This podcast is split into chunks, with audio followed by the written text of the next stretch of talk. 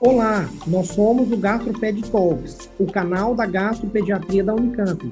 Nós somos Dr. Lucas Rocha Alvarenga, doutora Natasha Silva Sandi e doutora Maria Ângela Belomo Brandão. O Gastroped Talks é um canal sobre gastroenterologia, patologia e nutrição pediátricas, com foco em profissionais de saúde, em que vamos discutir temas e evidências atuais com base em guidelines artigos científicos e entrevistaremos profissionais de destaque na área. Então, olá, meu nome é Ingrid Areal e eu vou apresentar o artigo Management of Ascites in Children, que foi publicado em agosto de 2015 na revista Expert Review of Gastroenterology and Hepatology. Então, a ascite é definida como um acúmulo patológico de líquido na cavidade peritoneal e o seu manejo vai depender da etiologia subjacente específica. Na população pediátrica, as etiologias mais comuns são a hepatopatia crônica com uma cirrose subsequente e na população adulta, a ascite geralmente é decorrente de uma cirrose por infecção pelos vírus da hepatite C, pela doença hepática alcoólica ou pela esteatohepatite não alcoólica. Como a gente não tem muitos estudos na população pediátrica, as estratégias atuais de manejo no paciente pediátrico são derivadas das evidências e das experiências na população adulta. Então, o artigo traz uma tabela que vai resumir as principais causas não cirróticas da CIT na faixa etária pediátrica. Então, a gente tem causas hepáticas, como por exemplo a síndrome de Budd-Chiari, a fibrose hepática congênita, o trauma ou a perfuração do ducto biliar. A gente tem causas neoplásicas, como o linfoma e o neuroblastoma. Temos causas infecciosas, como a tuberculose, o CMV, o Epstein-Barr. Causas pancreáticas, como a pancreatite aguda e o pseudocisto pancreático. É, quando a gente tem uma ascite quilosa, ela pode ser decorrente de um trauma do ducto torácico, é, decorrente de uma linfangiectasia intestinal. É, temos causas é, cardíacas, como a insuficiência cardíaca, doenças inflamatórias, como lúpus eritematoso sistêmico, é, causas é, intestinais, como apendicite, a doença de Crohn, a enteropatia eosinofílica, causas geniturinárias como a síndrome nefrótica e até mesmo secundária a doenças metabólicas e algum trauma abdominal. Então, falando da fisiopatologia, a ascite ela vai ser decorrente da interrupção do equilíbrio das forças hidrostáticas e oncóticas, que regulam o fluxo sanguíneo e linfático, esplâncnico, portal e hepático. A ascite de causa cirrótica, ela se desenvolve secundariamente a uma vasodilatação esplâncnica, a um hiperaldosteronismo e a uma hipertensão portal. Então, primeiro a gente vai ter uma hipertensão portal, é, elevando a pressão capilar esplâncnica, que vai gerar um excesso de formação de linfa, com uma consequente vasodilatação moderada por uma grande liberação de óxido nítrico. Vai haver então uma redução do volume sanguíneo arterial, ativando o sistema renina-angiotensina-aldosterona, causando uma retenção renal de sódio, levando a uma expansão do volume extracelular, que vai causar o acúmulo da ascite. O diagnóstico, então, deve ser feito com um exame físico completo, com uma avaliação laboratorial contemplando a dosagem da função hepática, dosagem da albumina sérica, um coagulograma completo, a função renal e a dosagem do sódio urinário. Os exames de imagem, eles também são muito utilizados, principalmente para avaliarmos a anatomia hepática e biliar, visualizarmos a vasculatura hepática e para avaliar evidências visíveis de hipertensão portal. É, os exames de imagem também podem ser usados para estimar o volume e a característica do líquido acídico, que pode ser simples ou loculado. A biópsia hepática pode ser utilizada para a gente tentar identificar a etiologia primária, é, já que ela permite uma avaliação microscópica do parênquima hepático. A paracentese diagnóstica é muito útil, muito utilizada e é, ela auxilia na identificação também etiológica. E na paracentese a gente deve avaliar a contagem de células, a dosagem de albumina, amilase, triglicerídeos e lactato desidrogenase, a dosagem de proteína total, realizar uma cultura bacteriana e para fungos e um esfregaço ácido resistente. A ascite, quando ela não recebe um tratamento imediato ou um tratamento adequado, ela vai poder resultar numa restrição pulmonar significativa, com comprometimento da ventilação pulmonar.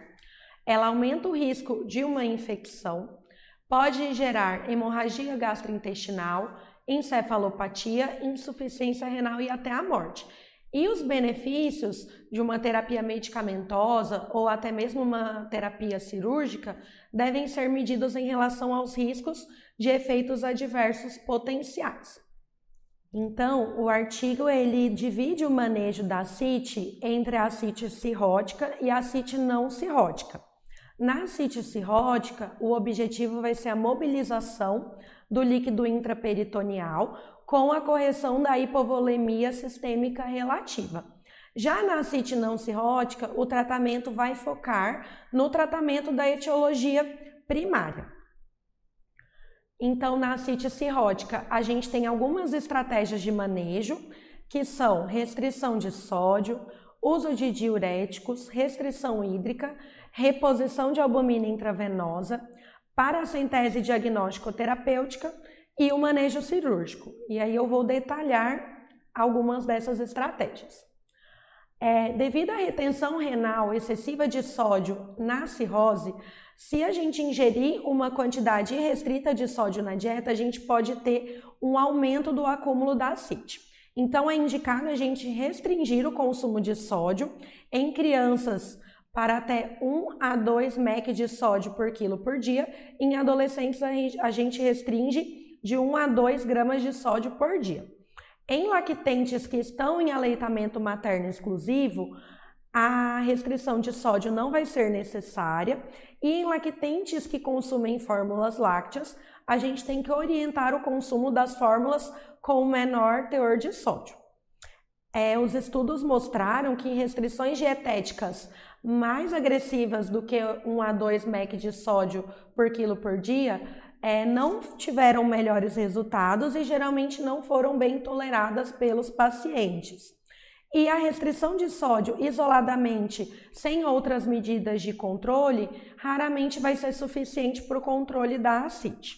Outra estratégia é utilizada é o uso dos diuréticos, que são utilizados para promover um balanço de sódio negativo, e a resposta ao seu uso pode ser avaliada com a tendência do peso corporal diário, a medida da circunferência abdominal, a avaliação do edema periférico, um controle pressórico e uma medição pontual da excreção renal de sódio e potássio, com o alvo da relação da concentração urinária de sódio e potássio tendendo a ser maior do que 1.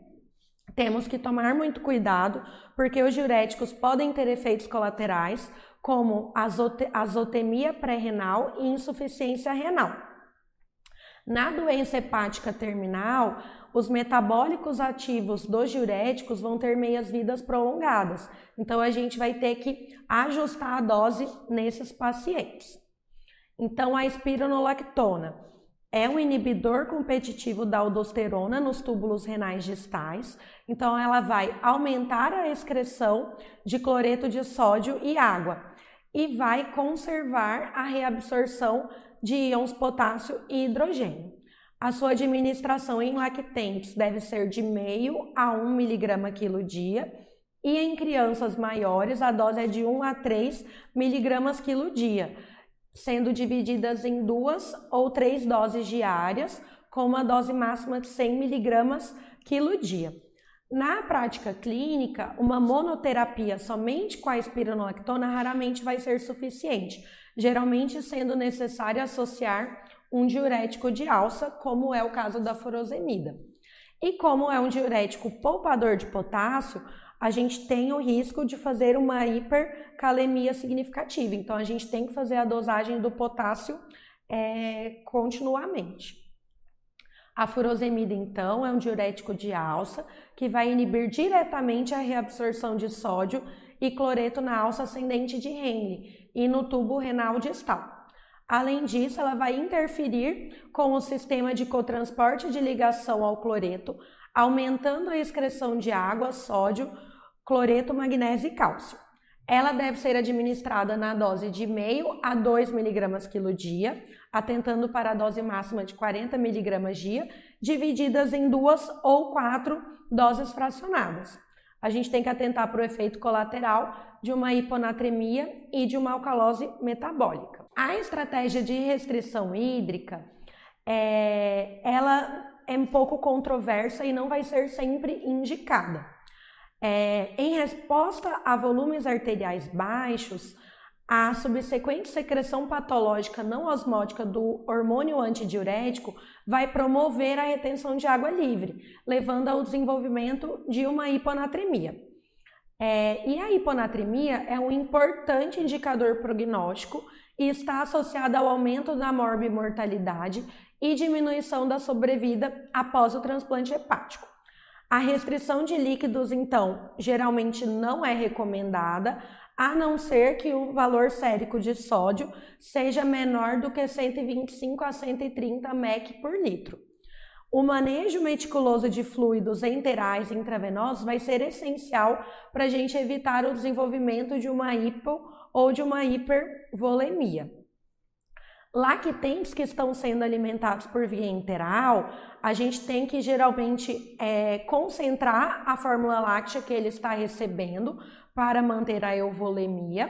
Em adolescentes mais velhos, a gente pode usar uma restrição de líquidos para até 1,5 litros por dia. Sempre que possível, quando a gente precisar expandir um paciente, a gente vai optar pela via interal ao invés da via intravenosa. E os fluidos hipertônicos endovenosos inevitavelmente vão causar uma piora da ascite. Então, eles só podem ser utilizados para expansão aguda de volume e não para é, soroterapias de manutenção.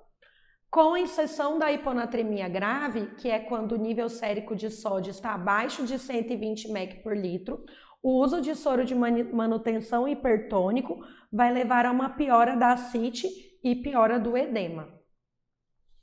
A reposição de albumina. A albumina é essencial para a gente manter a pressão oncótica intravascular e a hipoalbuminemia frequentemente vai exacerbar ou contribuir para o desenvolvimento de uma ascite.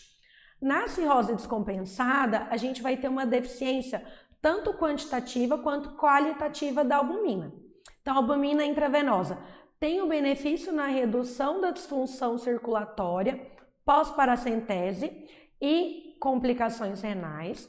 Ela vai aumentar a sobrevida na peritonite bacteriana espontânea e ela vai ser indicada quando as concentrações séricas de albumina caem abaixo de 2,5 grama por decilitro. A dose de reposição é de meio a 1 grama por quilo de peso seco, né? A gente tem que considerar o peso seco do paciente. E geralmente o seu uso é combinado com a infusão de um diurético de alça após a administração. A paracentese diagnóstica também pode ser é, usada na suspeita de peritonite bacteriana, porque a gente vai poder fazer a cultura do líquido acítico e poder identificar algum agente. Ela pode dosar a amilase no líquido acítico e a sua concentração alta pode indicar uma pancreatite ou até mesmo uma perfuração intestinal.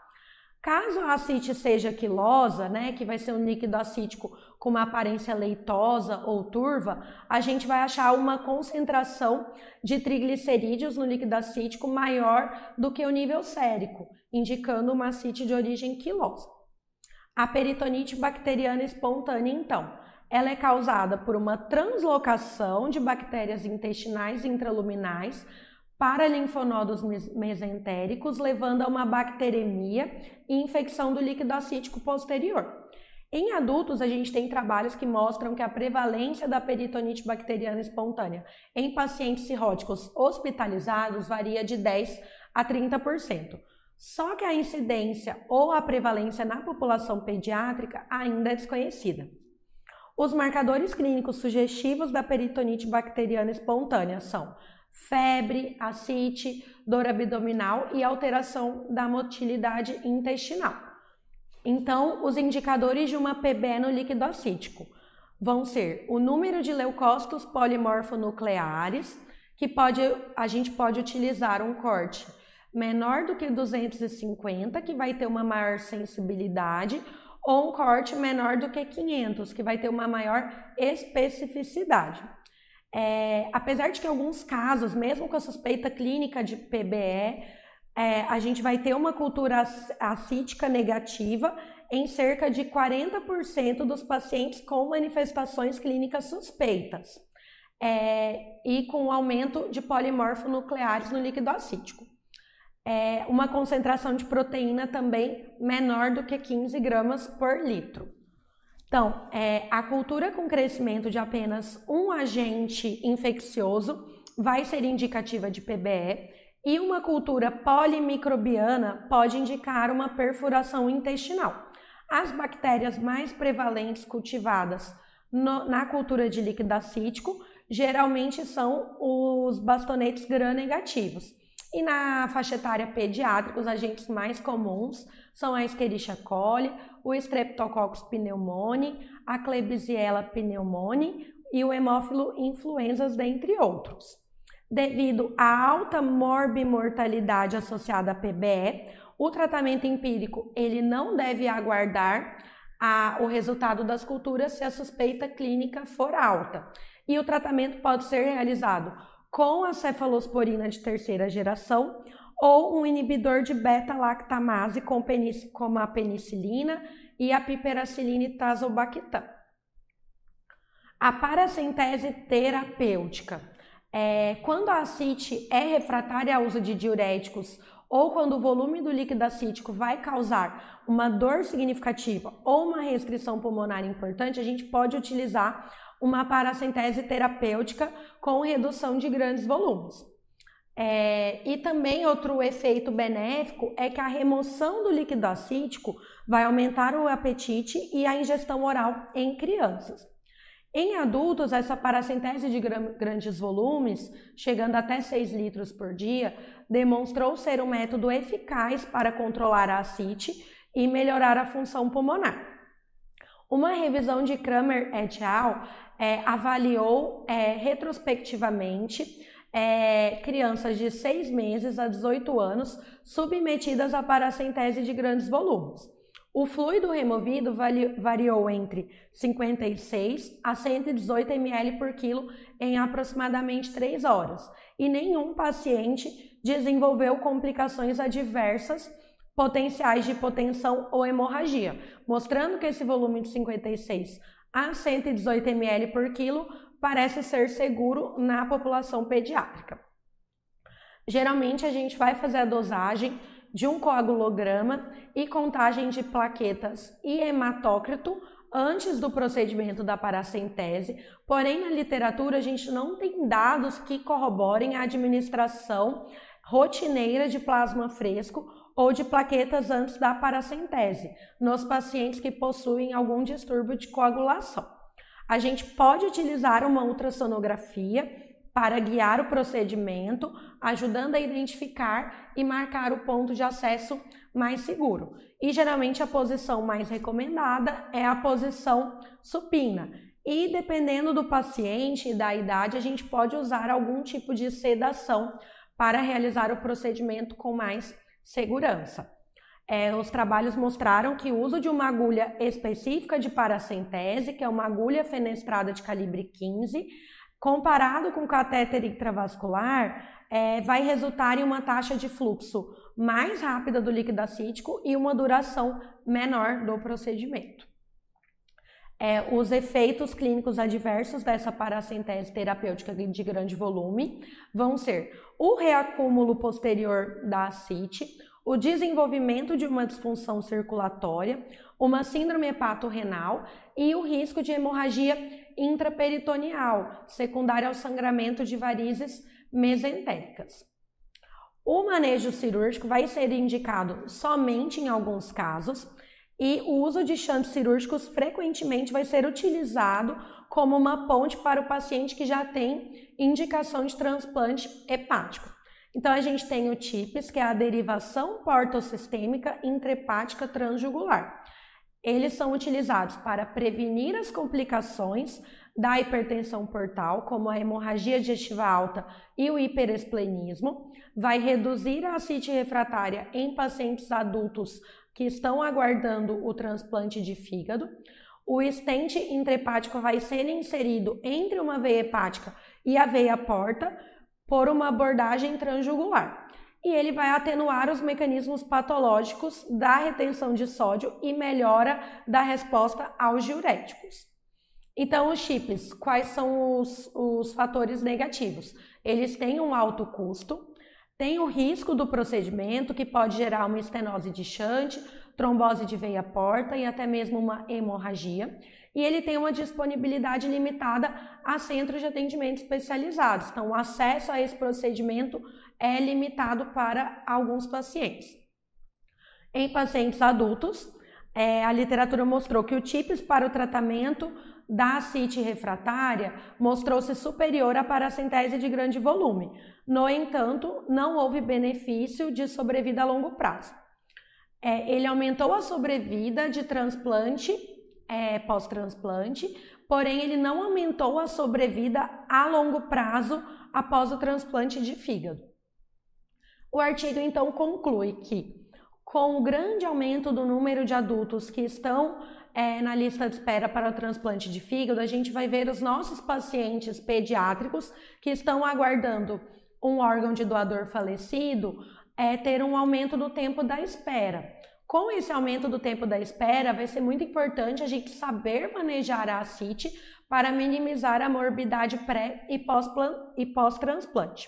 O futuro provavelmente vai estar no diagnóstico e no desenvolvimento de cuidados multidisciplinares, rápidos e eficientes para o tratamento da ascite. Alguns centros já estão adotando a instituição precoce de uma nutrição parenteral em pacientes mais jovens, com o objetivo de melhorar o estado nutricional do paciente e controlar rigorosamente o equilíbrio hídrico nesses pacientes particularmente vulneráveis à nutrição. Obrigada! Obrigado por nos acompanhar. Esse foi um episódio do Gastroped Talks. Estamos no Instagram, gastroped.talks, no YouTube, Gastroped Talks Unicamp, e também na forma de podcast. Até o próximo!